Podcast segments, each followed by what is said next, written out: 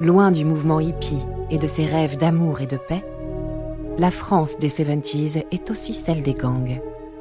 Parrains marseillais, proxénètes nantais ou braqueurs lyonnais, embarqués dans un tour de France de la pègre des années 70. En décembre 1974, les principaux membres du gang des Lyonnais sont interpellés par les forces de l'ordre. Leur traque aura duré cinq ans, pendant lesquels ils ont réalisé plus de 35 braquages partout en France, sous l'œil impuissant de la police. Vous écoutez Gang 70s, épisode 10. Le gang des Lyonnais, première partie l'histoire, elle trouve ses racines dans une période du, banditisme lyonnais euh, qui, va, qui va connaître une mutation. Richard Chitley, journaliste et auteur du livre Le gang des Lyonnais. On est à la période des Trente Glorieuses, c'est-à-dire une période économique euh, euh, en, plein, en pleine ébullition, si tu veux. Et à ce moment-là, tu vas avoir par exemple des grandes surfaces qui vont se développer, tu vas avoir du pognon, de l'argent qui circule beaucoup entre les banques, qui vont mettre des agences un peu à la campagne, euh, les postes, etc. Et la voyoucratie va s'adapter un petit peu à, à, ces changements économiques et tu vas avoir des braquages, c'est-à-dire des attaques à main armée qui vont commencer à se développer à la toute fin des années 60. Quoi.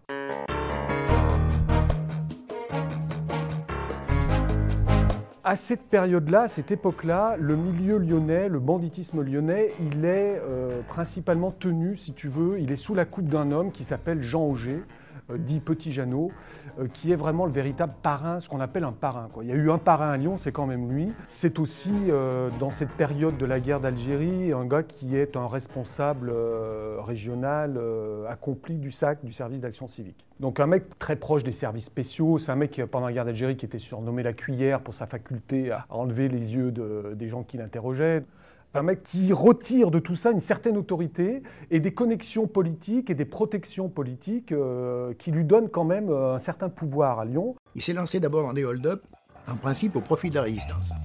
Hubert Nivon, ami d'Edmond Vidal. Et après, il a continué à en faire, après à 45, euh, mais à son profit personnel. Quoi. Et là, il va commencer à recruter, si tu veux, à repérer des mecs qui, dans ce secteur, sont pas mauvais.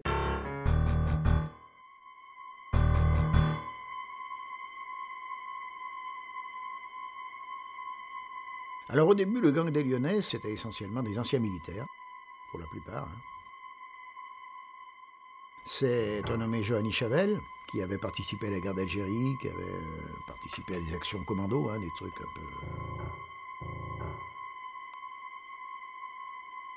Auger euh, est revenu de la guerre d'Algérie avec cette autorité un peu de parrain, avec des mélanges, services spéciaux et compagnie. Et Johanny Chavel, pareil.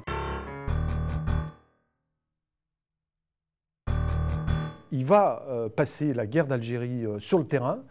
Et, là, ça va avoir un impact énorme parce qu'il va revenir euh, transformé, alors comme tous ces gars-là, toute cette génération revient transformée de la guerre d'Algérie. Ils ont sans doute vécu des choses violentes, dures, du coup avec une psychologie quand même marquée à mon avis. Et puis avec un savoir-faire, c'est-à-dire l'apprentissage, le maniement des armes, plutôt poussé en ce qui le concerne, et la science des cartes d'état-major. Deuxième personnage qui arrive dans l'histoire, Pierre Pourrat, euh, dit le docteur, euh, qui est né dans les, années, dans les années 20. Au départ, c'est un roi de la cambriole, Pourrat, un mec plutôt réservé, mais très rusé. Dans l'histoire du gang des Lyonnais, ce mec a toujours eu cette position d'un gars qui avait euh, une sorte d'intelligence de situation très écoutée, très respectée, d'où ce surnom du docteur.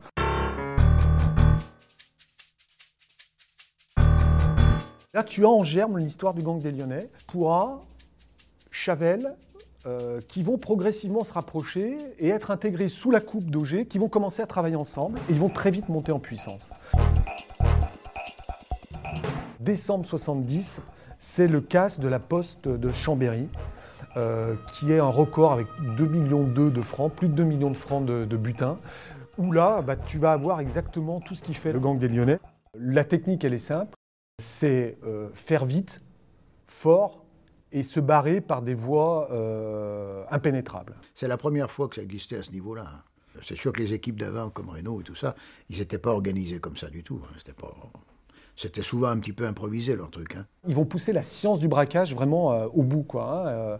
alors comment Repérage des lieux, préparatif, l'action commando insufflée par Chavel avec des armes euh, pas oublier ça, si tu veux, lourdement armés. Les mecs sont habillés en chasseurs, des gypsières, des gilets pare-balles, des postiches. C'est les ancêtres des postiches, les mecs, quand même, tu vois. C'est moustache, euh, tati, tata. Dans les repérages, ils vont se déguiser. Pour être un spécialiste du truc, le mec, il se déguise un jour en, tu vois, en cadre avec attaché caisse. Le lendemain, il va même se déguiser jusqu'en curé, enfin, tu vois, pour pas être opéré. Enfin, la science du braquage, tu vois. Et c'est bien préparé pour qu'il n'y ait pas de violence non plus, quoi. Hein. Euh, il y a l'effet de surprise. Alors, il y a parfois une espèce de violence, mais feinte. Le but pour eux, c'est d'éviter l'accrochage c'est de ne pas s'exposer au danger, euh, de ne pas avoir à répliquer, si tu veux, euh, à tomber sur les flics, tu vois, faire vite, euh, bien et fort. Quoi, tu vois. Ils vont s'attaquer à des établissements de, plus en plus compliqués, de, de plus en plus conséquents, notamment des usines pour récupérer la paye, des recettes municipales, des grandes postes centrales. Et donc les mecs vont commencer à recruter à l'époque et là, euh, il y a un gars qui, a eu, qui vient d'une toute autre histoire. Euh, il y a un groupe, si tu veux, qui vient d'une toute autre histoire. C'est moi ce que j'appelle les, les, les, gars de Dessine, quoi.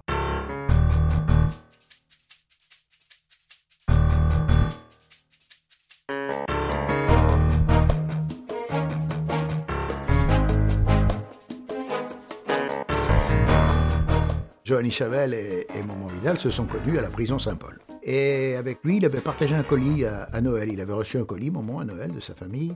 L'autre n'en avait pas, et donc ils avaient partagé et sympathisé comme ça.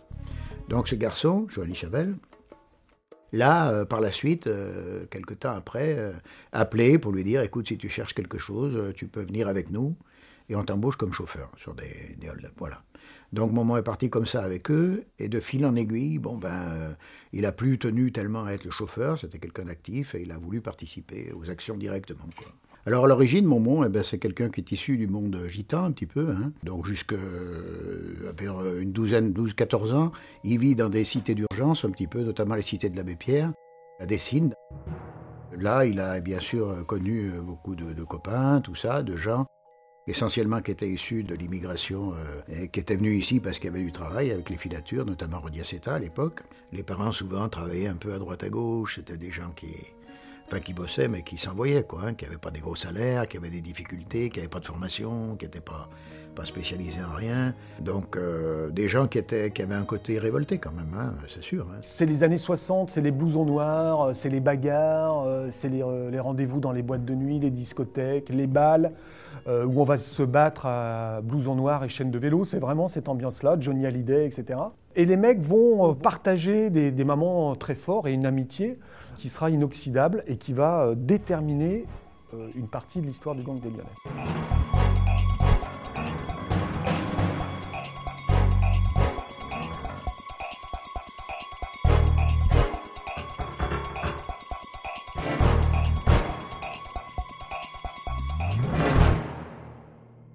Donc tu as Chambéry qui est un peu la répétition générale. Et à partir de, donc, euh, je t'ai dit décembre 70, et bien là, ça va, pendant 4 ans, euh, ça va pas arrêter. Quoi. Ça va pas arrêter, ça va être braquage, braquage, braquage à répétition. Le hold-up de Strasbourg, s'il y avait une école de voyous, ça, devrait être cité en, exemple, quoi, je veux dire. 11 millions de francs d'un coup, ce qu'on a appelé à juste titre le casse du siècle. Hein, euh, en francs et en euros constants, on n'est pas loin des 11-12 millions d'euros quand même. Ça a été fait d'une façon... Paul Lefebvre, chroniqueur judiciaire. Intelligente. Quoi. Ça a été le, coup de maître, c'est-à-dire en trois minutes, euh, des, des postiers interceptés dans un couloir de la poste centrale de Strasbourg. Ils se sont postés dans un couloir où passaient les postiers avec l'argent. Ils ont fait semblant de réparer une ligne électrique, je crois, ou un truc comme ça. Euh, les armes étaient dans des boîtes à outils, donc euh, c'était tout à fait possible qu'il y ait des gens qui viennent faire des réparations. Ça n'avait rien d'extraordinaire. Résultat, pendant que les flics étaient devant, eux, ils partaient derrière. C'était. Alors cette affaire de la poste de Strasbourg, donc elle a été préparée de longue date. C'est-à-dire que deux ou trois personnes sont allées sur Strasbourg plusieurs mois avant on louait un appartement, hein, carrément, et se sont placés en observation. Alors, ils n'étaient peut-être pas tous les jours non plus, mais se sont placés en observation autour de la poste pour relever les heures d'arrivée des fourgons, etc. Le casse de Strasbourg, c'est des mois de repérage où ils vont noter, euh, chronométrer l'arrivée des convoyeurs, les points de fuite, etc. Donc vraiment tout est calculé. Ils sont arrivés à pénétrer dans la poste. Ils ont pris dans les vestiaires des blouses de postiers avec des casquettes. Ils sont rentrés à deux à l'intérieur de la poste. Ils ont visité la poste tranquillement, personne ne leur a rien demandé. La poste de Strasbourg, c'était très grand. Il y avait des quantités de gens, plusieurs centaines de personnes qui travaillaient dedans. Dans ce qui ne se connaissaient pas tous entre eux. Hein. Donc, euh, habillés avec des blouses et des casquettes, ils ne se remarquaient pas spécialement. Hein. Donc, ils ont trouvé une porte qui était fermée à clé, qui était condamnée, que personne n'utilisait sur lequel il y avait une serrure qui donnait dans une petite rue derrière la poste. L'un d'entre eux, Chavel en l'occurrence, avait été serrurier à une époque. Ils ont démonté la serrure en bleu de travail, hein, avec des caisses à outils, tout ça. Chavel a enlevé tout le mécanisme à l'intérieur, de façon à ce qu'avec n'importe quelle clé, on puisse ouvrir. Donc ils ont dit comme ça, si jamais il y a une, ronde de sécurité qui veut le vérifier, ils mettront leur clé et ça ouvrira. Et nous, on pourra ouvrir avec n'importe laquelle des, nôtres. Voilà. Donc c'est cette porte qui a été prévue pour pour le repli. Dès que l'alarme était donnée, il y avait des barrages qui étaient établis. Hein. Donc il fallait passer à côté des barrages, pas en plein milieu évidemment. Ils vont repérer leurs points de fuite, ce qu'ils appellent les cavales dans leur jargon. Et donc ils vont tenir des cahiers entiers où ils vont repérer toutes les petites routes, les chemins vicinaux qui évitent les carrefours, les ponts, les gendarmeries, les grandes villes évidemment. Et donc les mecs, ils vont te faire 500, euh, 1000 bornes pour rentrer chez eux, si tu veux, après un casse, grâce à ces cavales.